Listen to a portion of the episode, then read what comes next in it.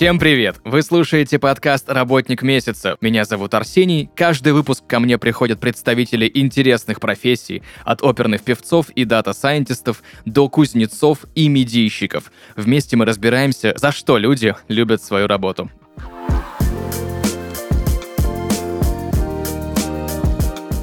Друзья, и сегодня в подкасте «Работник месяца» семейный психолог с 18-летним опытом практики Елена Румянцева. Елена, привет. Привет. Спасибо тебе большое, что согласилась сегодня прийти к нам в подкаст «Работник месяца» и рассказать про свою великолепную и довольно интересную профессию. По поводу семейной психологии у меня к тебе огромное количество вопросов. Собственно, первый же из них. Чем семейный психолог отличается, ну, от, давай так, в кавычках, обычного психолога, да? Но какие вообще психологи бывают? Угу. А, ну, если совсем коротко, то семейный психолог имеет право работать с парами и с целой семьей, да, чего не может делать э, психолог, который работает индивидуально с одним человеком. Если говорить о том, э, какие бывают психологи, то тут, знаешь, целая лекция практически будет университетская о том, что есть разделение на тип по тому по характеру работы, где человек будет находиться, например, школьный психолог, понятно, чем он будет заниматься, или там педагог, психолог. И также наверняка слышал такое разделение. Есть клинический психолог, есть обычный психолог. Ну, и есть тоже разница. Клинические психологи, ну, сразу буду пояснять, они имеют эм, образование э, углубленное именно в работу с пограничными различными состояниями и могут работать с э, расстройствами, но не настолько глубокими, с какими работает психиатр. А психолог, э, он должен, по идее, только консультировать, да, и вообще не браться за какие-то истории, где есть расстройства и диагнозы. Это если прям вот очень коротко. А если продолжать очень коротко, в чем тогда отличие еще от психотерапевта и от угу. психоаналитика? Он же, насколько я помню, называется правильно психоаналитический психотерапевт. Э, да, и есть еще отдельно психиатры, да, Мы тоже сразу давай разведем эти понятия. Начнем с самого дальнего. Психиатр это тот, кто занимается уже тяжелыми расстройствами и лечением э, медикаментозным способом, да, то есть без медикаментов психиатр не лечит. А психотерапевт имеет право делать назначение, может э, корректировать назначение психиатра, но желательно в команде с ним, а не поперек него. И э, психотерапевт работает также с э, нетяжелыми э, пограничными состояниями. Вот так. А психоаналитик? А психоаналитик — это просто одно из направлений подходов, да, то есть вот тут тоже поговорим. Э, все слышали разные подходы, например, гештальт-терапия, психоанализ, юнгианский психоанализ, телесно-ориентированная терапия. Э, например, один из методов, которому я училась, сказкотерапия, арт-терапия, ну, в общем, вещей со словом терапия много.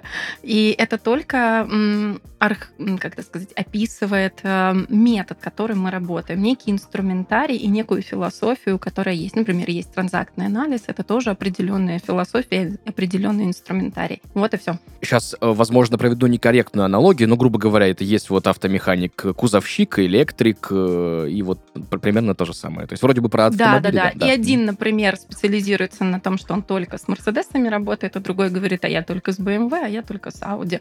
Но на самом деле э, тут э, аналогия еще немножечко будет некорректная, потому что подход не означает, что мы не работаем с каким-то типом запросов. Подход — это всего лишь язык. Наверное, тут можно сравнить с программистами, да, то есть я программирую на одном языке, ты программируешь на другом языке. Примерно так. То есть, насколько я понимаю, если, знаешь, так брать про, по уровням и градациям проблем, да, то вот давай так, наверное, с самыми лайтовыми проблемами приходит к психологу, чуть да, посложнее верно. клинический психолог, еще чуть посложнее Либо психотерапевт, и да. потом уже психиатр. Э, клинический психолог и психотерапевт это чаще одно и то же. Ну, то есть в нашей стране психотерапевтом имеет право называться человек, у которого есть либо клиническое образование, либо медицинское. Угу. А у психолога оно не обязательно должно быть высшим медицинским, но высшее образование должно быть. Да, это правда. Психологом без высшего образования называться нельзя. Угу. То есть э, обязательно, как минимум, специалитет нужно закончить, ну а лучше, конечно, магистратуру. Да, сегодня у нас же специалитеты сегодня не существует пока, по крайней мере, да, говорят, новая реформа, и скоро все будет опять как раньше. Э, я заканчивала еще специалитет, да, то есть еще с тех времен когда это существовало. А, нужно закончить бакалавриат как минимум, желательно магистратуру тоже. А дальше уже человек как хочет, так и развивается. Ну, то есть хочет, идет в аспирантуру, и дальше не хочет, не идет, не развивается. Аспирантура скорее будет предполагать развитие в научном направлении, да, то есть это исследования, какие-то такие вещи. После магистратуры можно консультировать.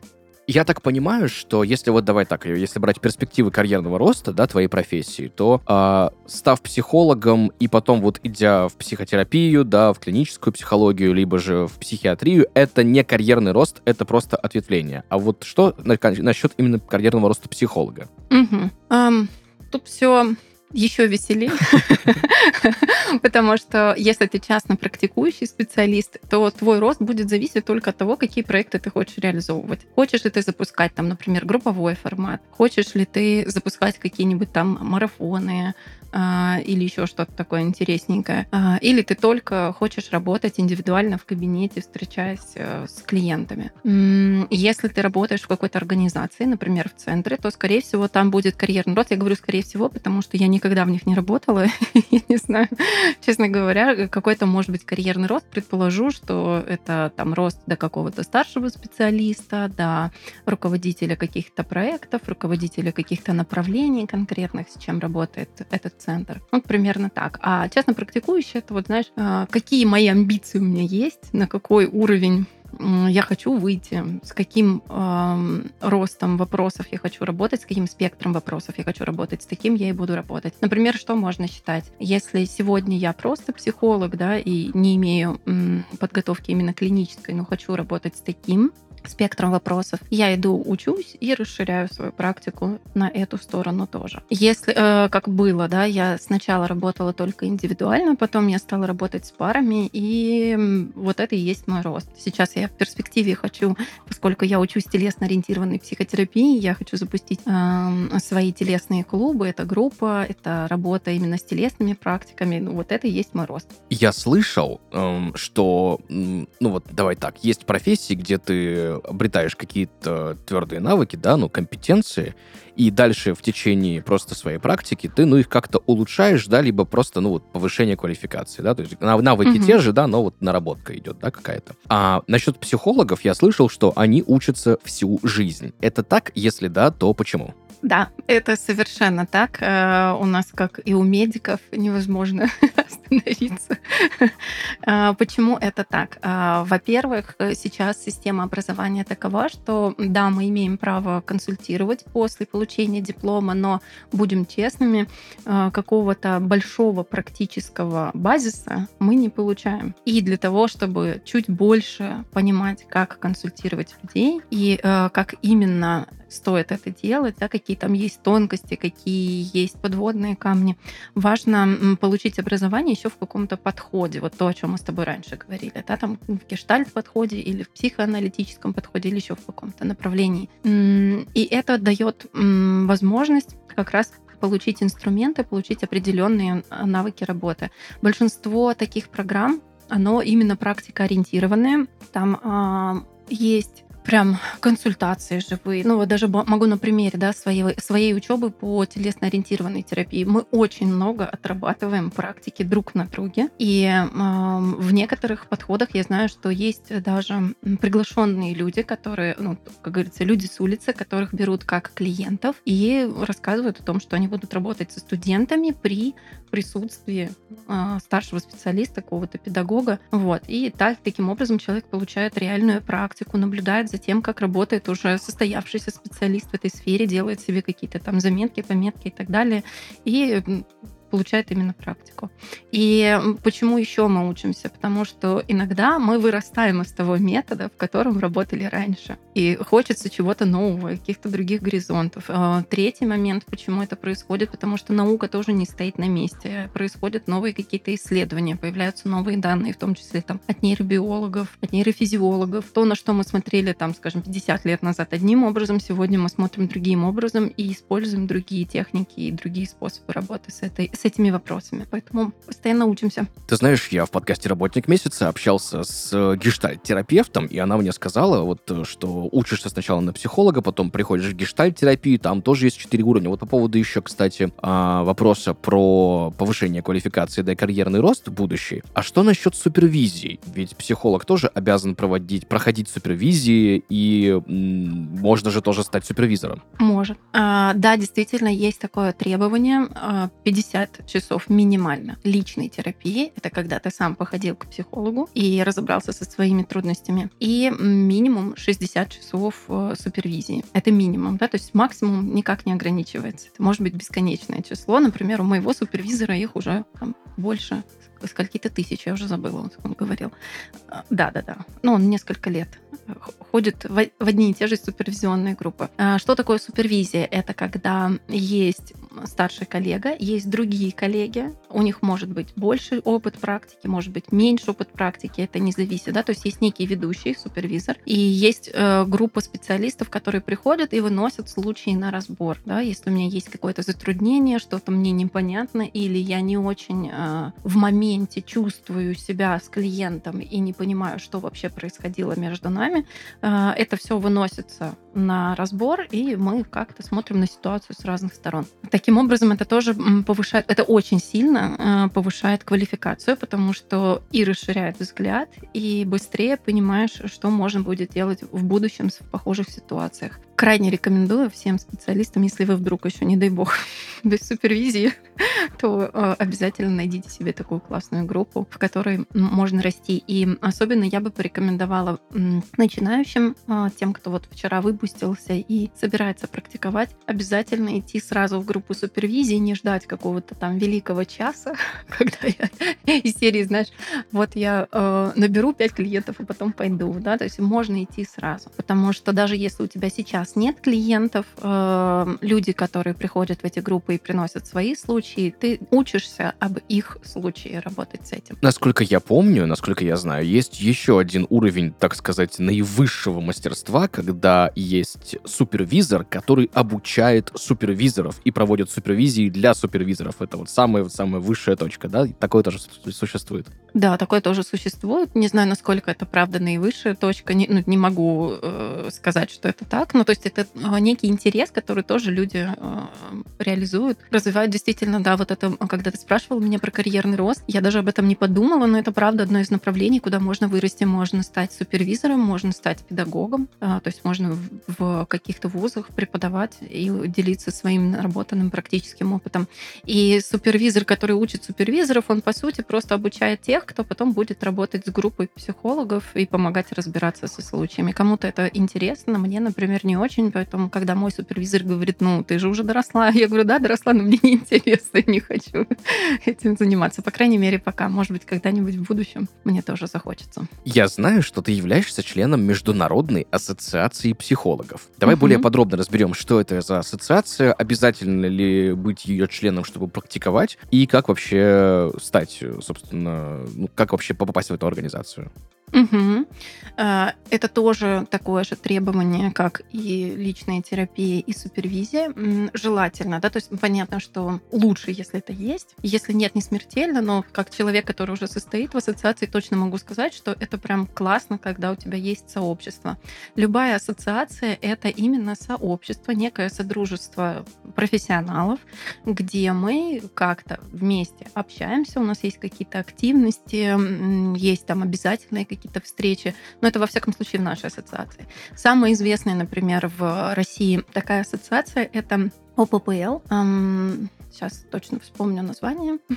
В общем, профессиональная психотерапевтическая лига, точно. И есть еще Российское психологическое общество. Это две крупнейших организации такого плана. А, Наша ассоциация поменьше, Международная профессиональная ассоциация психологов. Ее организовала Ольга Борисовна Хлеб- Хлебодарова. И она преподает, она практикует, она точно обучает студентов. Это то, что я знаю. И я люблю нашу ассоциацию за то, что там собираются очень активные люди. У нас есть обязательные открытые какие-то мероприятия, например, вебинары. То есть можно прийти на вебинар, который ведет какой-то коллега, и тоже благодаря этому совершенно бесплатно повышать э, свой уровень знаний или посмотреть, как с какой-то проблематикой работает другой человек.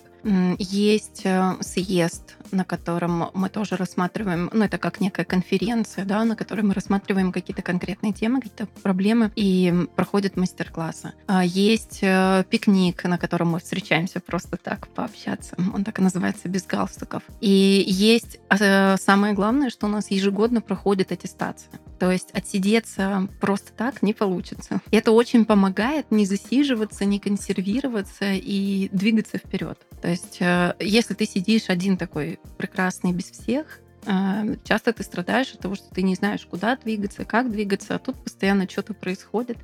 Какой-то движ, движ, движ. это подстегивает. Например, то, что я сегодня на подкасте, да, это тоже войдет в мою аттестацию по двум причинам. Первая причина — это моя активность, а моя активная такая профессиональная позиция. А вторая причина — это то, что я рассказываю об ассоциации, и другие специалисты, когда услышат, возможно, захотят к ней присоединиться. Чтобы в нее попасть, ничего особо сложного не надо, нужно только оставить на сайте заявку. А Потом будет собеседование, и после собеседования тебя включают в ассоциацию. Ассоциация на данный момент активнее всего у нас есть сообщество в социальной сети, и мы там коммуницируем. Супер. А, Теперь хочется мне немножко больше закопаться именно в семейную психологию, в твою Давай. практику. Давай так, а как вообще в среднем проходит твой рабочий день, и есть ли вообще у семейного психолога среднестатистический рабочий день? Есть, конечно. Я работаю в двух направлениях. Это частная практика и психологический центр Вера Сухих и компания. И у меня сейчас 4 рабочих дня. А Что такое рабочий день психолога? Это в среднем 4-5 консультаций за один день. Больше будет очень трудно. Могу сразу сказать, да, если кто-то думает, что это очень простая а, профессия, где ты сидишь, просто что-то там слушаешь, киваешь головой, это вовсе не так. После пяти сессий довольно часто я очень устаю. В общем, пять это максимально. А В какие-то дни у меня может быть меньше людей, в какие-то дни больше людей. Но обычно больше пяти мы не берем, потому что это правда тяжело. А выгоревший психолог это бесполезный психолог, скажем так. Ну, как проходит рабочий день? Я прихожу, готовлю свое рабочее пространство. Если нужно, наливаю водичку в графинчик, из которого пьют клиенты, ставлю стаканчики и жду. Приходит человек или пара, и мы начинаем нашу работу. 50 минут для индивидуальных сессий, час 20 до, для парных сессий. Мы работаем. Потом я прощаюсь с этими, приходит следующий, и так 5 штук. Сложно ли переключиться после одного клиента или там пары на следующую, и какой обычно минимум должен быть перерыв? Или бывает такое, что прям подряд идут? Желательно, чтобы перерыв точно был. Минимум минут 10 для того, чтобы просто встать, походить, там, выпить водички, как-то прийти в себя. Переключаться на самом деле несложно. Ну, мне не сложно, да, давай так. Мне не сложно, потому что я уже достаточно долго практикую.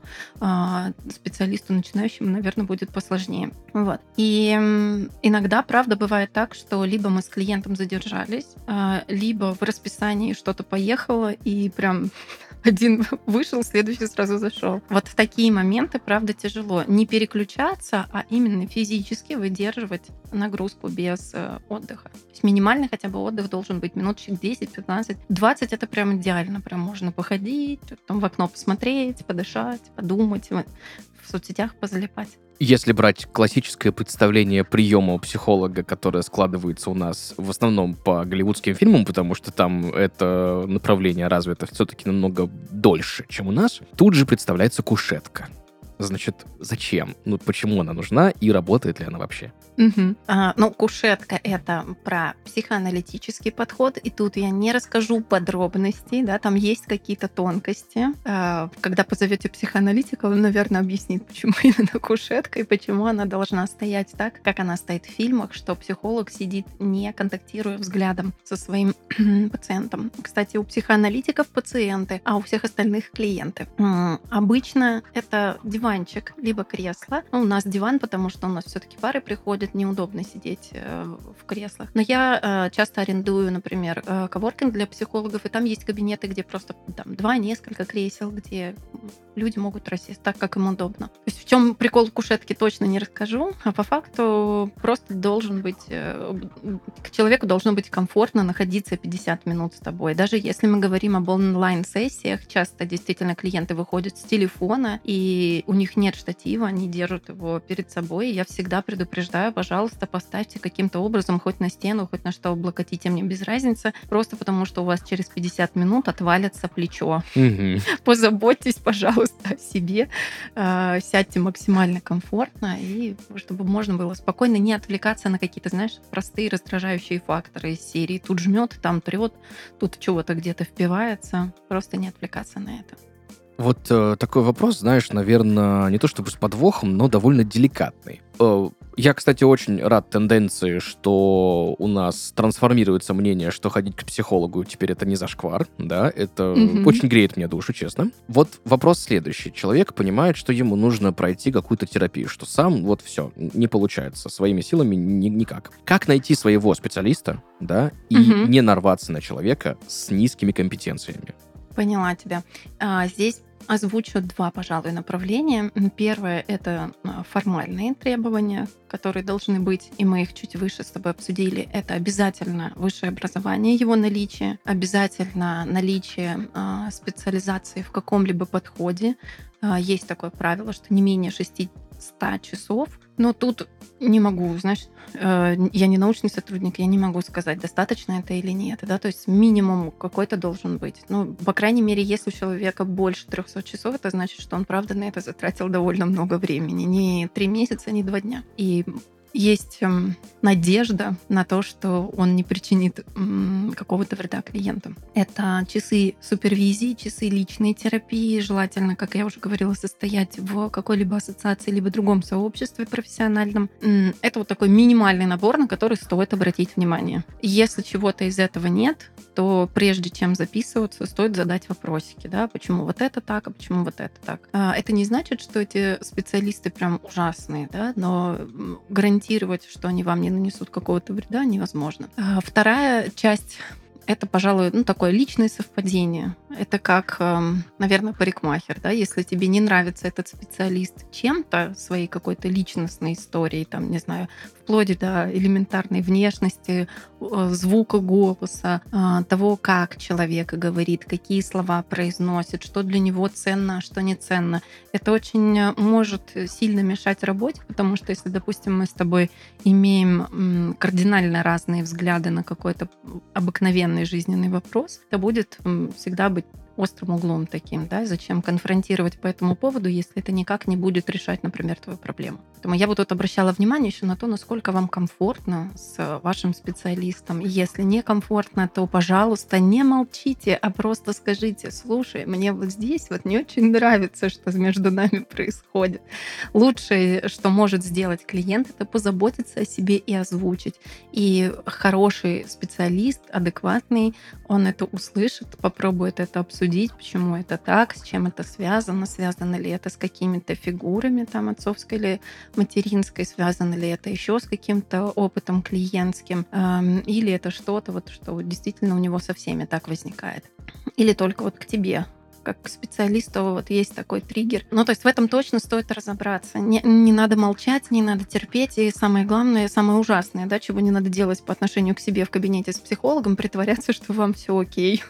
Я, кстати, слышал, что психологи только приветствуют, если человек э, хочет э, остановить, да, ну, именно взаимоотношения с этим специалистом, да, сказать, что вот не нравится, вот мне кажется, что не получается, не помогает и так далее. То есть, и это э, чаще всего приводит, наоборот, только к большему пониманию и улучшению, да. Да, так и есть, так и есть. Ну, так же, как э, в парах, да, то есть э, если у тебя есть что-то, что тебя в партнере раздражает, или есть какие-то эмоции, которые ты испытываешь по отношению к партнеру не очень приятные, если ты о них молчишь, то второй не знает, что они есть. Он не догадывается, на лбу у тебя не написано, яркий маячок над головой не горит. Вот, и человек живет с идеей, что если ты ничего не сказал, никак это не проявил, значит, все окей. А потом вдруг мое любимое, да, в кавычках вдруг, э, которое часто приносят, кстати, пары, все было-было нормально, и вдруг такой скандал. Так он не вдруг. Просто где-то в более раннем моменте много накопилось напряжения, которое вот так э, вылилось. И в кабинете с психологом ровно то же самое. Если вы все время копите напряжение того, что вам что-то не нравится, однажды оно выльется либо на психолога, либо, не дай бог, на кого-то вне э, этого процесса. И лучше, если вы наберетесь смелости и скажете о том, что вас беспокоит. Это действительно помогает, потому что это выводит ваш процесс внутренний на другой уровень совершенно.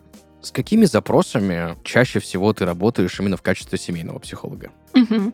Если говорить э, о работе с парами, то чаще по крайней мере, это моя статистика, да, а, чаще приходят те, кто хотят улучшить свои отношения, перестать ссориться, перестать конфликтовать, научиться разговаривать друг с другом так, чтобы друг друга понимать и лучше чувствовать. Иногда это звучит э, такими словами, как мы хотим сохранить наши отношения. Вот этих запросов у меня гораздо больше.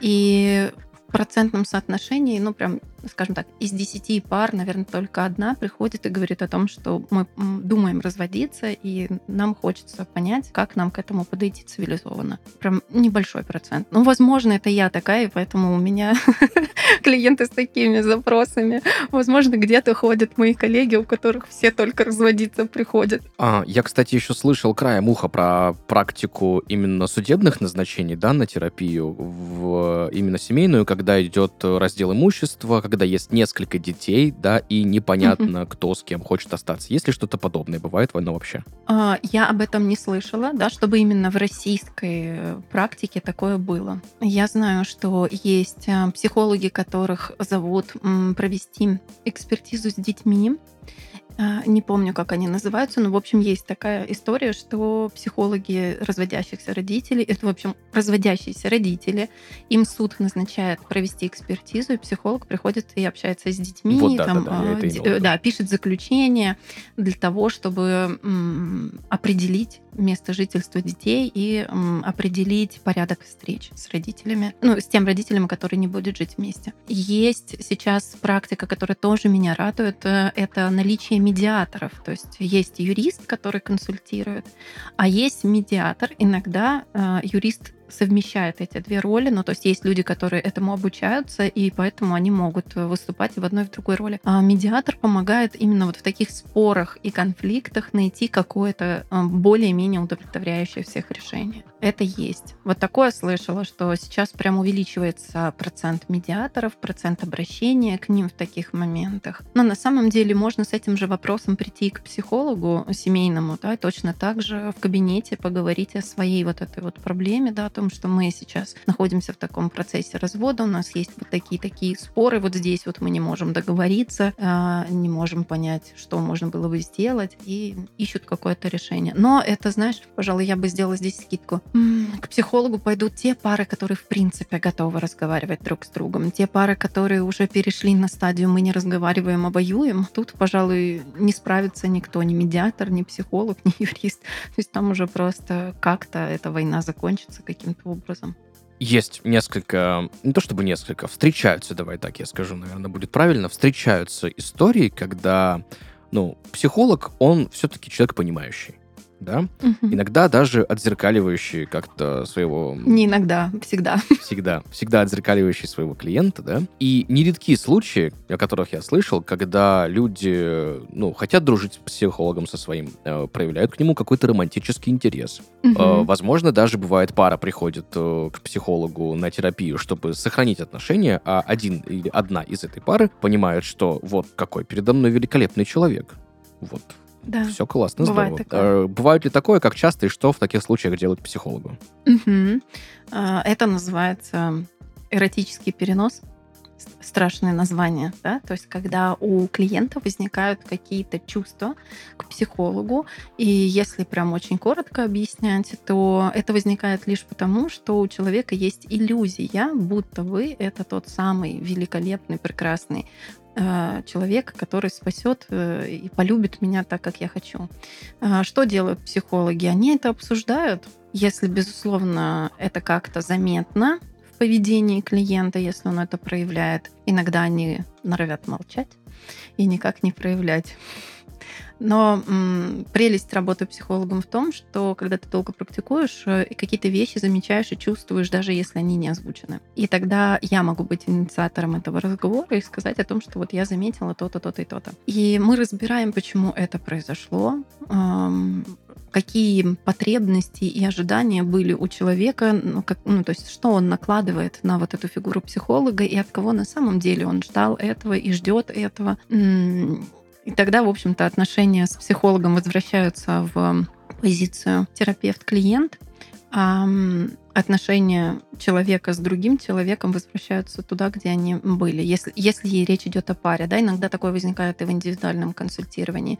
Если человек прямо заявляет о том, что я хочу с тобой дружить, то здесь есть правило такое этическое. Во-первых, мы не должны вступать ни в какие другие отношения, кроме профессиональных. Да? То есть никаких услуг по бартеру, а никаких там «это мой брат, сват, знакомый, знакомый знакомого» и так далее. Э, даже могу сказать такой момент. У меня была клиентка, которая спрашивала разрешение дать мои контакты своей подруге, а я у нее спрашивала в свою очередь, это насколько это близкая подруга, может ли быть такое, что она будет рассказывать мне о тебе, чтобы это не смешивало э, процессы, и чтобы не было такого, что я, знаешь, как мама, которой два ребенка жалуются друг на друга, да, будет тяжело выдерживать границы здесь, в этой ситуации. Вот. То есть вот такие моменты, действительно, именно для этого это правило и существует. Не выстраивать никаких других отношений, ни дружеских, ни любовных, ни прочих, прочих, прочих, а, пока вы находитесь в процессе работы психолог-клиент. После завершения ну вот тут разнятся, да, в некоторых э, документах есть год, в некоторых три, в некоторых пять лет, то есть по прошествии какого-то большого промежутка времени, если вам очень уж по-прежнему хочется дружить, дружите себе на здоровье.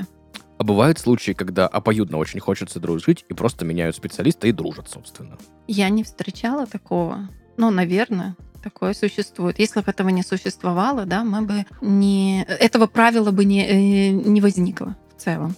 А, все этические правила, так же как ПДД, написаны кровью других специалистов, живших до нас. Да? Кто-то наступил на эти грабли, было всем очень больно. Ну, то есть, а, почему это так? Потому что, ну вот представь, допустим, да, мы с тобой сейчас а, беседуем, и у нас одна форма отношений. Завтра ты придешь ко мне в кабинет, мы начнем работать, а послезавтра ты позовешь меня на свидание. Где границы? Кто я для тебя сейчас, кто я для тебя потом?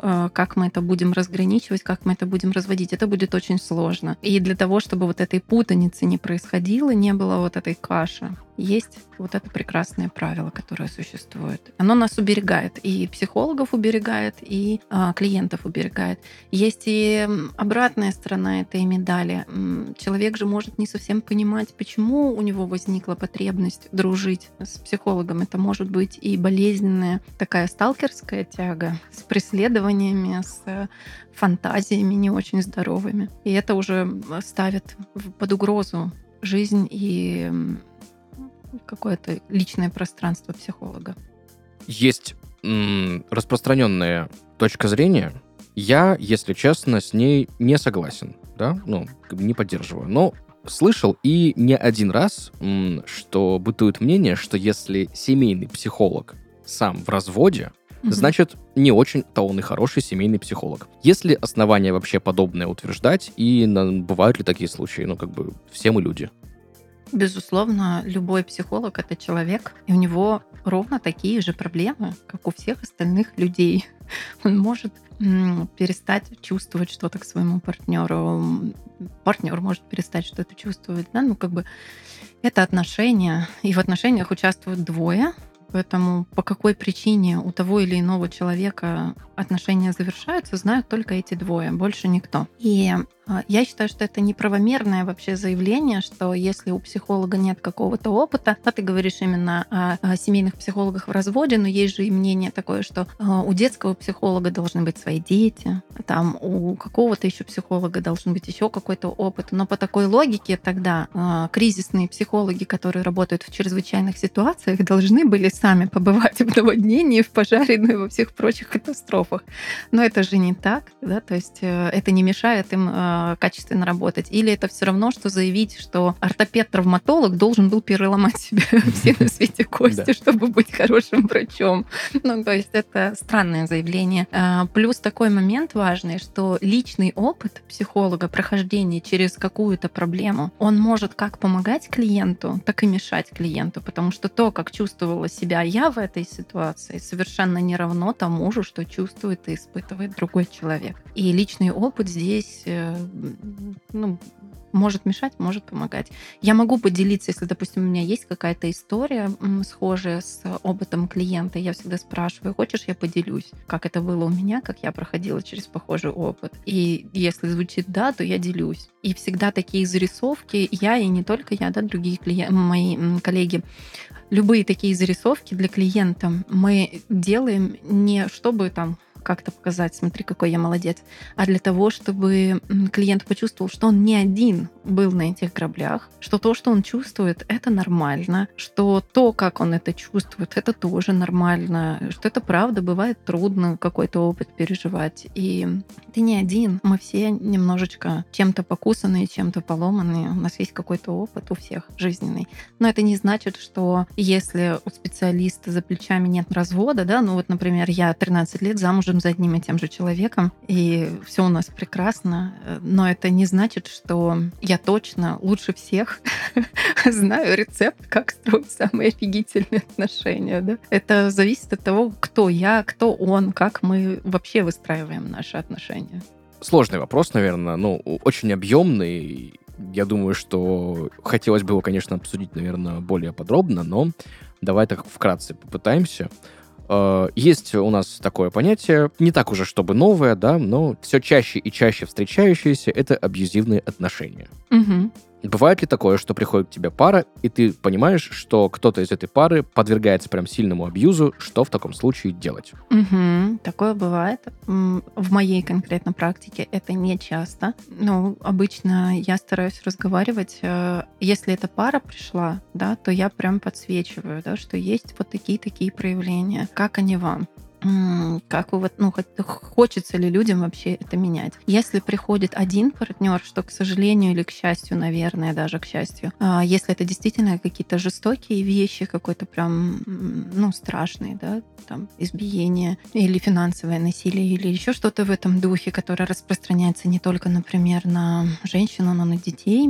Здесь говорю женщину, потому что, к несчастью, по статистике чаще именно женщины страдают от э, такого проявления, нежели мужчины. Вот. Если она приходит одна, то, как правило, мы сразу разговариваем о том, что есть насилие, это называется насилием. Э, к сожалению, это невозможно исправить. Ну, то есть, как бы она ни старалась, она не сможет изменить этого партнера. Это может сделать только он сам, если он поймет свою проблему и захочет с ней работать. И ну, дальше клиент, э, человек принимает решение, что делать, э, уходить, не уходить, когда уходить, с помощью чего это делать, там, кризисные центры использовать для реализации своего плана или просто разводиться и съезжать и так далее. Вот, то есть эм, вот так это бывает. Если это не сложные какие-то вещи, да, например, эм, ну, такое часто, кстати, проявляется, что партнер оскорбляет другого партнера даже в присутствии психолога, да, то есть не стесняясь никого и прям оскорбляет э, так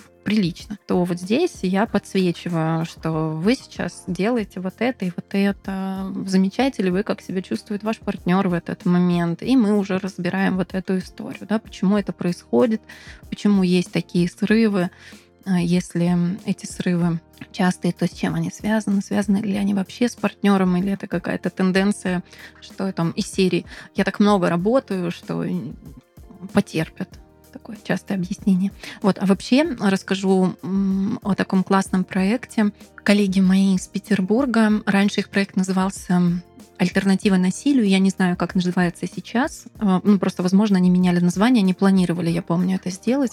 И это очень классный проект, который помогает всем людям любого пола и любого возраста, которые понимают, что они действительно используют а, насилие для контакта со своими близкими, неважно какого характера. И если они хотят с этим справиться, то вот у этих моих коллег есть прекрасный опыт уже больше, чем двухлетний То есть, когда мы познакомились, это было 2000 какой 18 кажется, 19 год. Тогда они говорили, что центру два года. Да, то есть на сегодня это уже гораздо больше опыт практики э, работы именно с этой проблематикой и помощи научиться управлять своими эмоциями какими-то тяжелыми так, чтобы перестать срываться и использовать насилие. Есть у меня некоторое количество вопросов, честно тебе признаюсь, которые я задаю всем гостям подкаста «Работник Давай. месяца». Вот в твоей профессии, для тебя, что самое трудное? М, Самое трудное — это работа без перерыва. Мгм. Я уже об этом говорила, да, это тяжело просто физически. А, И для меня сложно работать с людьми, у которых есть подтвержденные расстройства. Как правило, мы с ними работаем в паре с психиатром, а то есть я не одна такая героиня, которая с ними работает. То есть э, с психиатром они решают один спектр задач, со мной другой спектр задач. И почему это трудно? Потому что их состояние достаточно уязвимое, и часто с реактивными какими-то проявлениями это тяжело выдерживать просто-напросто. Э, Сказать, что это прям катастрофа, и я умираю, нет, но просто это отнимает больше сил. Вот. Еще что трудно в моей работе? Еще трудно в моей работе договариваться с родителями тех подростков, которые ко мне ходят, потому что часто родители не хотят признаваться, что они влияют на то, в каком состоянии подросток своим поведением, своими реакциями, а, своими там правилами или отсутствием этих правил. И вот здесь очень трудно, потому что от них больше зависит, чем от меня, но ожидание, что они мне дадут в кавычках плохого ребенка, я им верну хорошего, оно сильнее, чем э, желание, правда, помочь своему ребенку. Вот это трудно. Елена, за что ты любишь свою работу? За все. Ну, это правда так. Э, Я правда за все люблю свою работу, но больше всего меня часто спрашивают, кстати, что мне приносит больше всего удовольствия в моей работе.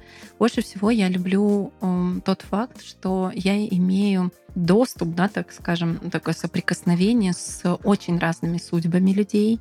А, Я имею возможность наблюдать как они проживают какие-то изменения, как- какую-то трансформацию.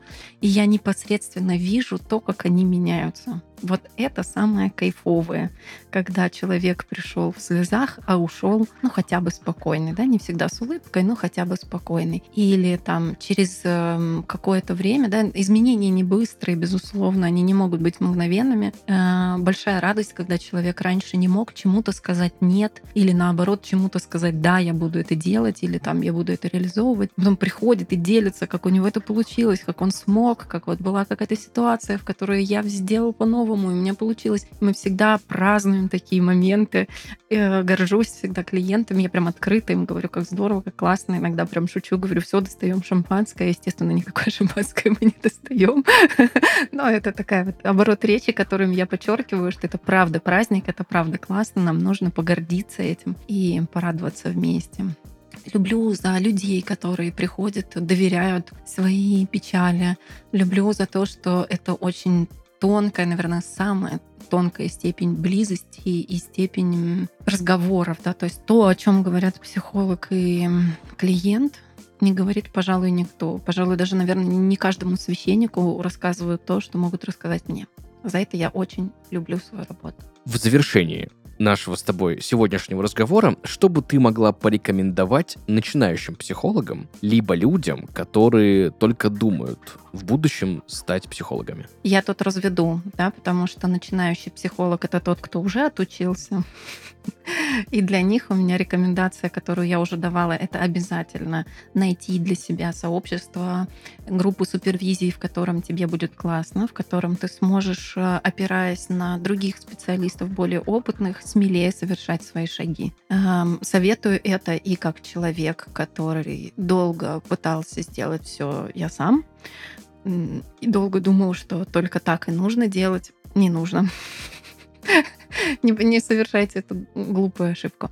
А, и также советую это просто потому, что это действительно дает очень сильный рост и большую поддержку, когда ты понимаешь, что даже если ты был неправ, это не страшно, можно все поправить, это очень помогает. Что я посоветую тем, кто хочет стать психологом? А, неважно, по какой причине вы это решили, какое бы у вас ни было первое образование, обязательно получить дополнительное нормальное высшее образование именно по направлению психологии. Даже прекрасные курсы по переподготовке ну, например, да, в высшей школе экономики есть, э, и он так и называется, курс переподготовки по семейной и системной терапии. Он длится два года. По идее, можно прийти туда и получить э, образование, которое позволит сразу консультировать. Но я бы все-таки, наверное, порекомендовала идти длинным путем. Да? Второе высшее, потом уже какой-то какой-то подход. Идти учиться в какой-то подход. И ни в коем случае не верить таким прекрасным предложениям в соцсетях, которые, к несчастью, сыпятся даже мне. Э, получи профессию психолога за 4 месяца. Серьезно? Да. Э, стань практикующим специалистом быстро и классно. Не получится, потому что там есть э, тонкости, которые э, нужно постигать и постигать и постигать. И даже там, набрав 200 часов супервизии, еще есть, остаются вопросики. Да? То есть ни, ни в какой момент не получится надеть на себя корону и сказать, я теперь самый крутой из всех крутых.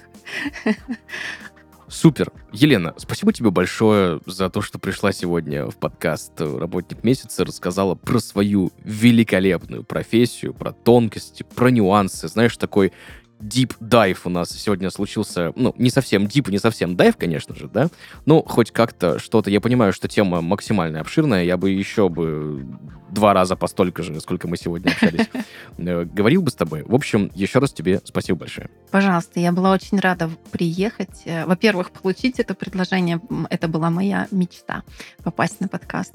Она сегодня исполнилась, и это большое удовольствие отвечать на вопросы, размышлять о чем-то, да, совместно с тобой э, через эти вопросы. И, конечно, да, мы вообще поговорили очень-очень мало. Есть еще много всяких тонкостей, которые можно было бы обсудить. Друзья, сегодня в подкасте «Работник месяца» Елена Румянцева, семейный психолог. Елена, еще раз моя благодарность.